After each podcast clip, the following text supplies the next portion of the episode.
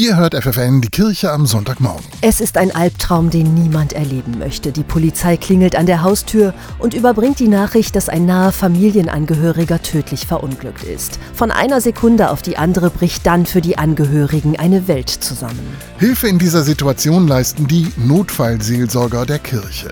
Einer von ihnen ist Michael Randelhoff. Der 51-jährige Pastoralreferent ist neuer katholischer Polizeiseelsorger für das Gebiet der Polizeidirektion Osnabrück. Angehörigen eine Todesnachricht zu überbringen ist für ihn nichts Neues. Denn schon seit 18 Jahren übernimmt der Theologe, der auch ausgebildeter Rettungssanitäter ist, diese schwere Aufgabe.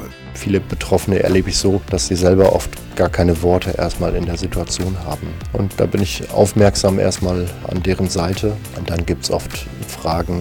Es müssen andere Angehörige benachrichtigt werden, dass dann Menschen kommen, in deren Hände ich dann die zuerst Betroffenen übergeben kann. Bis dann weitere Angehörige kommen, vergehen oft mehrere Stunden. Gemeinsam zu schweigen, das Leid Seite an Seite mit auszuhalten, ist dann erstmal seine wichtigste Hilfe. Denn er weiß, Floskeln und der Versuch mit hohlen Worten zu trösten, bringen gar nichts. Das ist, was Betroffene im Nachhinein auch beschreiben, was sie als entlastend empfunden haben. Dass jemand eben nicht gekommen ist und das zugeschüttet hat mit, na, das wird schon wieder oder schlaf mal eine Nacht drüber, morgen sieht die Welt anders aus. Nein, die Welt wird morgen nicht anders aussehen. Der Platz neben dir wird trotzdem leer bleiben. Diese unvorstellbare Tatsache in ihrer Endgültigkeit zu begreifen, ist in der Schocksituation kaum möglich. Für gläubige Menschen kann da ein gemeinsames Gebet ein erster Trost sein, doch der Seelsorger spendet auch Menschen Trost, für die der Glaube keine Rolle spielt.